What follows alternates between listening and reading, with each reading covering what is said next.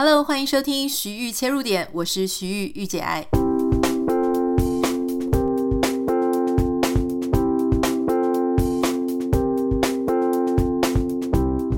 Hello，欢迎收听今天的节目。今天台湾时间应该是十二月二十九号，我在录的时候是美国的十二月二十八号。我刚刚看了一下月历，我才赫然惊觉，今天就是我们日更的最后一集。从去年的十二月十二号某一天，我突然之间想到说要来日更。其实你说某一天突然想到，也不是这么突然。这个原因是因为大家可能知道，我去年有申请上呃南加大研究所，但后来因为一些状况、身份的原因，所以我没有办法去念，连奖学金呢都。必须要忍痛放弃，当时对我的心情造成了非常重大的影响哈，就是我想到我就一直流泪，因为我觉得我自己很努力，也没有做错任何的事情，为什么这整个事情就没有办法如同我想要跟希望的努力的方向去发展？好，明明录取通知拿到了，奖学金拿到了，也去参加什么新生训练啊等等，就觉得啊，就这么接近，结果居然拿不到。所以当时我的心情真的是消沉了一阵子哈。我想这种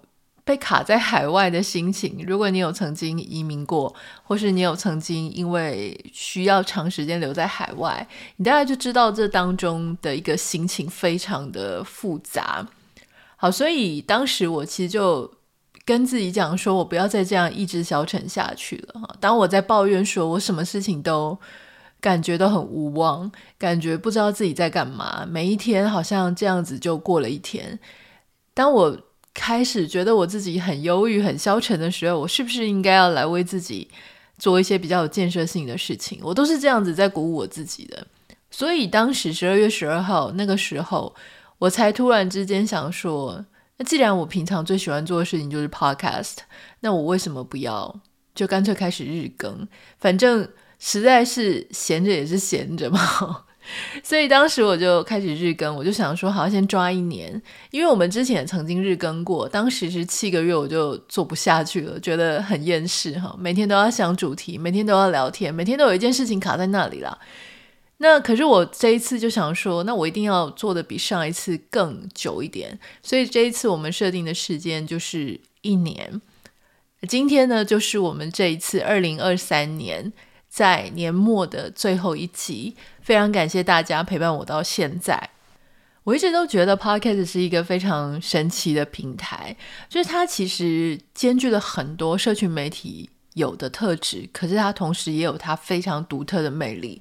首先，它有社群媒体的特质，是因为呃，大家可以回讯息给我，回留言给我，那我们会有一种共同体的感觉，就是我们。以这个节目为中心，但是大家每个人各自又可以发展出非常多个人的想法，跟自己的生命经验有共鸣。那大家再回讯息给我，那我又重新把大家可能呃跟我分享的东西也分享出来，所以这种感觉会让我们觉得，就是我们是一个社群的感觉，很有生命共同体的感觉。所以这个其实是社群当中，我觉得我们彼此取暖啊。有些人可能会说同温层，其实我觉得确实，因为我们不会对每一个人所说的话语，或是他的内容，或他的生活，或甚至他的声音，感觉到都很喜欢。我们会去挑跟我们自己比较同频的，甚至是讲话的速度。像我之前，呃，前阵子我接受了一个正大民族所的硕士生，他在研究，就是他找了几个 podcast 作为他的深度访谈对象。当时他就问我说：“为什么我会选择 podcast？” 我说：“因为我自己个人比较喜欢安静的分享方式，虽然也可以做 YouTube，虽然也可以做 Instagram 啊，认真做，或是做抖音，甚至。”但是我个人比较喜欢好好的跟大家分享我的所见所闻，我心里的想法，我对某件事情的观点。那有些人喜欢这样子类型的节目，好，例如现在正在收听的你，可能就是比较喜欢安安静静，好好的听一件事情。可是他跟我讲说，诶，他很讶异，因为其他的 podcaster 跟他讲说，诶，他们自己就很喜欢听很吵闹的、很欢乐的、开心到不行的那一种节目。所以其实每个人都各自各有所好了。那当时我这样子想说，哎，我喜欢这种表达方式，那我就这样做。我相信可以吸引到跟我类似的同好，所以果不其然，就非常的感谢大家哦，就是一直支持我们这个日更一路到现在。那今天我其实因为我是突然才发现，今天是我们日更的最后一集哈，我想要跟大家最重要的一件事情就是，我们并不是停更了，所以大家不用太过感伤，只是有些人。啊、我们有些听众会跟我讲说，哇，以后不知道如果没有更新的日子，到底要该怎么办？我会蛮建议大家，就是呃，可以听一些音乐啊、或是有其他节目你喜欢也可以。那或者说把我们以前啊、呃、录过的，因为我们也录了五六百集了，所以回去再听也可以。或是我们有更新的，你可以不要一次听完也没有关系。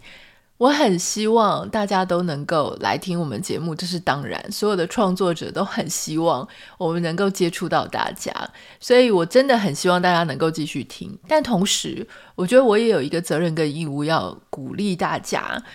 呃，也可以把时间投注在一些非常值得的事情上面。我不会去逼你要听什么其他你不喜欢或是没有那么觉得舒服的节目，而是我希望能够请大家去想一想，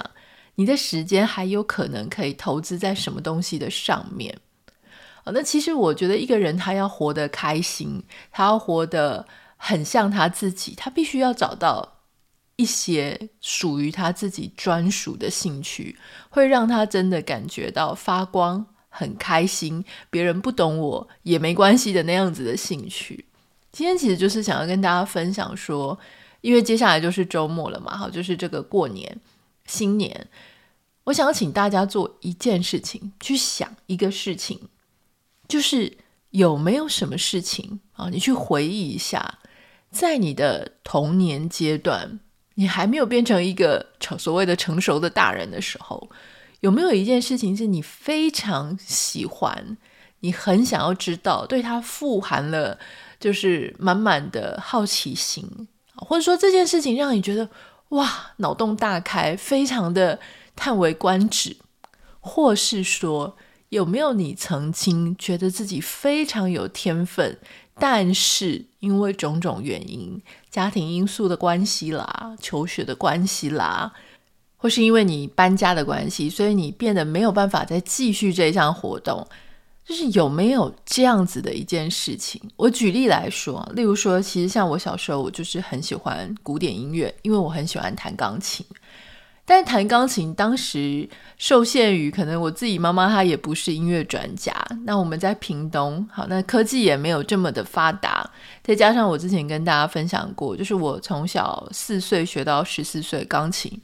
那也弹得不错，可是呢，因为家庭的因素、经济因素，还有求学因素，生活也比较繁忙，所以当时是突然之间被迫中断了，就再也碰不到琴的那样的状况。所以其实古典音乐我一直都很喜欢，但它后来变成一个我内心很深很深的伤口。我现在回头去看，就是发现其实我在十四岁之后，一直到。去年之前，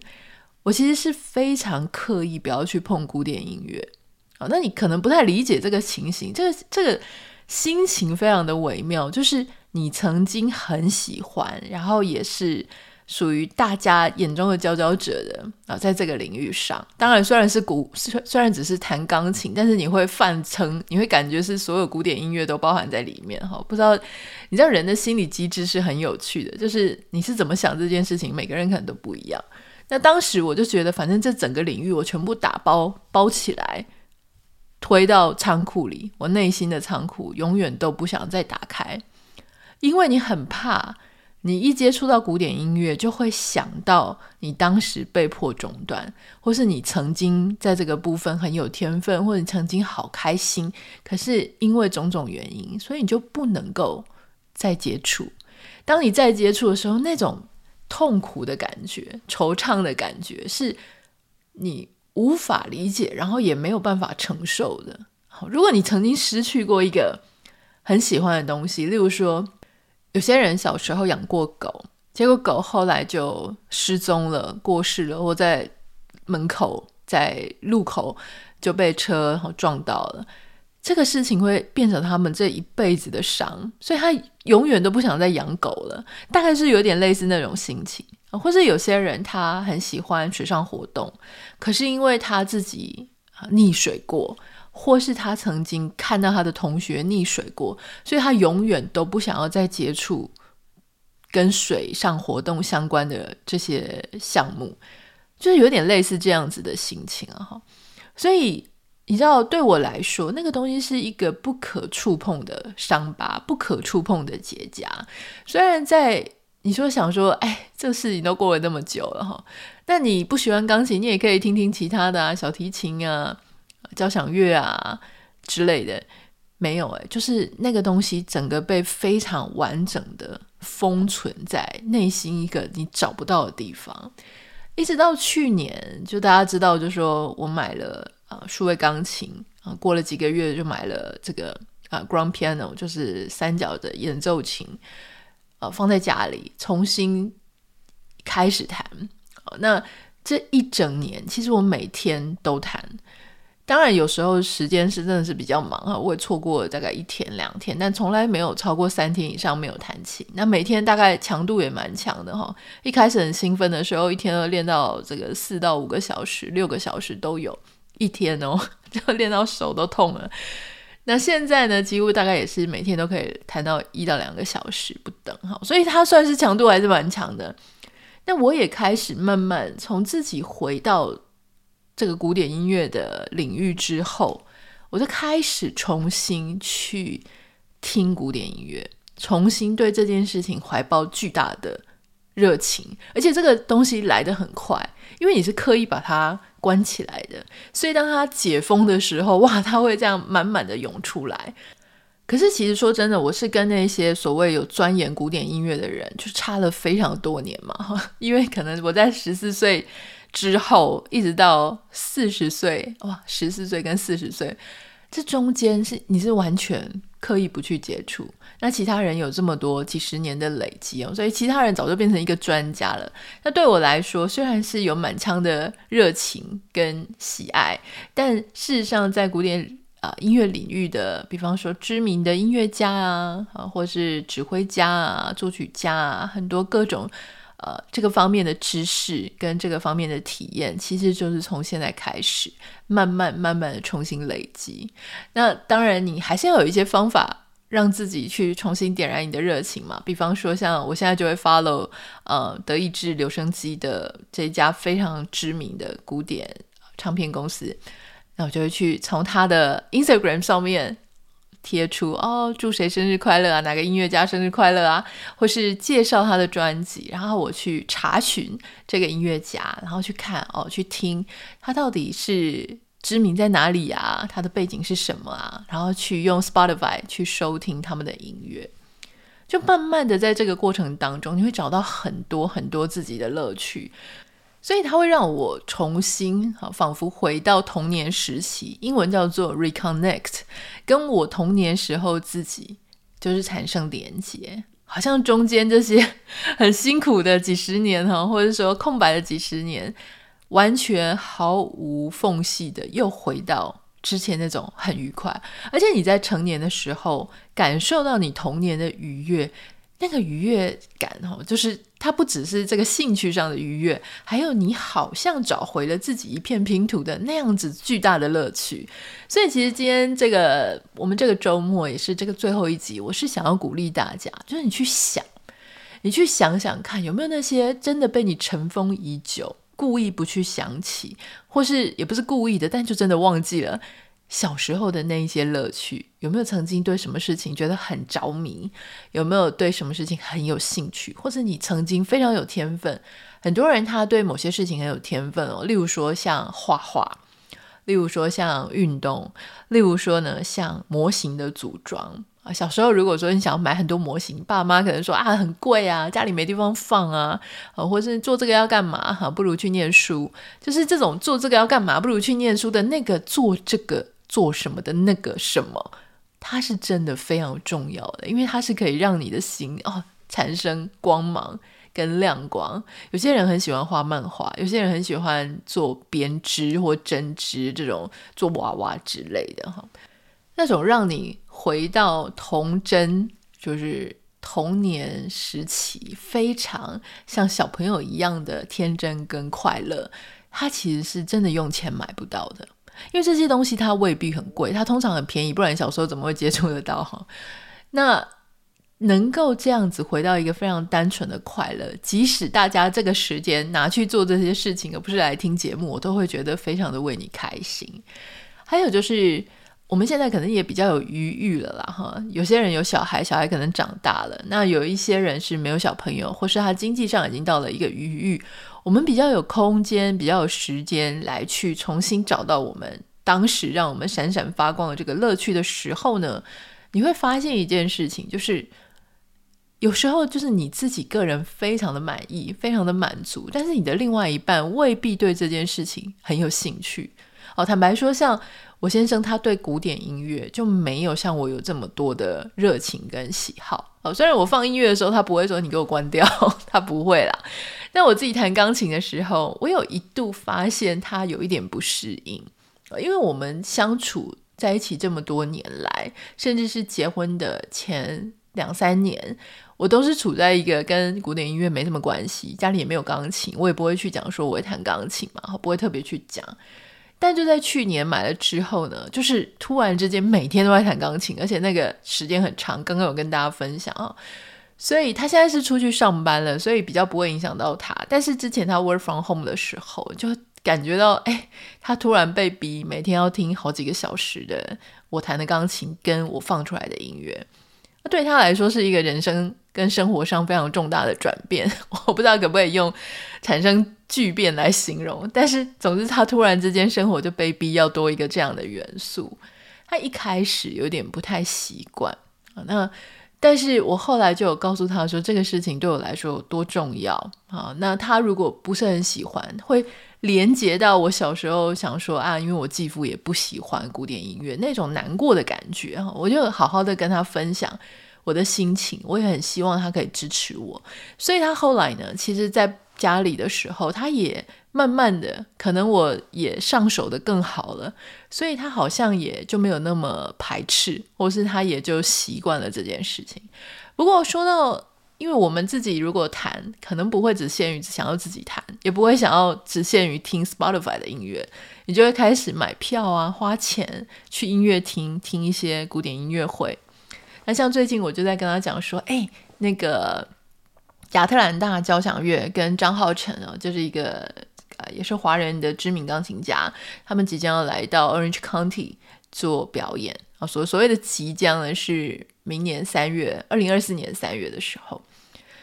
那因为其实我就真的是磨刀霍霍的要去买。第一个原因是因为啊，这个是一个我觉得还蛮值得听的。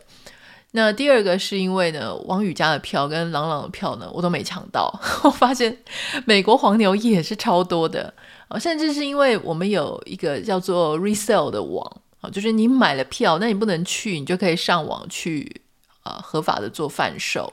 但是大家也知道，其实黄牛票不就这样来的吗？就是。你就开始先去抢票，然后你再二手高价的卖出去。所以原本一张票呢，我喜欢的位置大概是两百五六十块美金，好，所以其实是有一点点价格并不低。但是就在我思考的时候呢，通通票都被抢光了。我现在再去看黄牛票，那位置还没那么好哦，没有像我想原本想买的那么好，居然要四百五十元美金。就是一万多块台币，哇！那这个我真的就舍不得。我想说好，不然不然再下一年好了哈，之后有机会再去。所以这一次亚特兰大这个呃交响乐团跟张浩成的这个表演，我就是怎么样都不想要错过。所以我就跟我老公说：“哎，老公，我帮我们两个买票。”但是你就看到他面有难色的样子，所以我后来默默的就帮我自己买。我就买了一张很好的位置，因为我喜欢坐比较好的位置。原因是因为，呃，我觉得坐比较好的位置那一区，你愿意花这个钱来，通常你也会比较守这个剧场音乐厅的规则啊。不管你是看剧还是听音乐，就是他们会比较比较乖一点啦，就比较有礼仪一点。那还有就是，我觉得既然都已经要到现场了，我就希望能够享受更好的体验。所以通常如果去现场，我都会买比较好的位置。那因为先生不去，所以我就可以更弹性的，就是买我更喜欢的位置哈。因为一个人当然不会有两个人价钱那么贵啊，所以我觉得这样好像也挺好的。可是，一开始我确实也会有一点点小落寞。我相信大家如果发现说你的兴趣跟另外一半不太一样的时候，你会有一点点那种啊，好可惜哦，我们没有办法一起去做这件事情。可是后来你转念一想，就是你为什么一定要？另外一半逼迫他自己，扭转他自己，就为了要跟你适应，你喜欢的东西。像我先生很喜欢极限运动啊，他喜欢跳这种这种，呃，那个叫做什么，滑翔翼啊，飞行伞啊，就是做这种各种极限运动。但我完全不敢。所以当时我们有一次在纽西兰的时候，他自己想要飞那个那个叫什么 skydiving，我不太知道中文是是滑翔翼吗，还是飞行伞？好，总之他想要去滑那个。我就跟他讲说，那我在餐厅等你，好，所以我就坐在那个观景餐厅，看他从上面这样飞下来，就是他自己去，所以他也没有当时跟我说，哈，为什么你不跟我一起飞？我也感谢他不会这样子逼迫我，所以现在在听古典乐的时候，我也觉得我自己开心，我自己去享受，因为其实你在真的很高兴的时候，你真的不会管说别人到底有没有成为你的。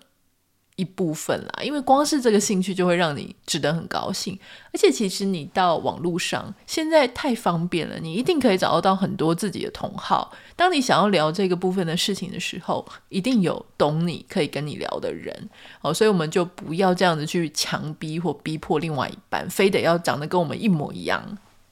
我觉得让对方和自己都能够活在喜欢的样子，接触喜欢的事情，感觉到开心、充实、满足、自在、愉快，这个其实也是维持两个人关系的一个我觉得很重要的一个元素了哈。好，很希望大家可以跟我私讯分享，就说：哎，那今天听完这一集，你决定或者你回想起你想要在新的一年二零二四年开始去发展什么样被你尘封已久的兴趣跟热情，欢迎大家可以跟我分享。那我也期待在二零二四年，我们虽然没有日更了，但是我可以提供大家更多好内容，呃，品质上面更好的节目。祝福大家有一个美好的新的一年。如果想要跟我联络，欢迎私讯到我的 Instagram 账号 Anita 点 Writer A N I T A 点 W R I T E R。不要忘记帮我们在 Apple Podcast 跟 Spotify 上面按下五颗星，分享节目给你觉得需要的朋友们。也欢迎大家可以推荐大家，二零二四年继续收听徐切入点。我们明年见。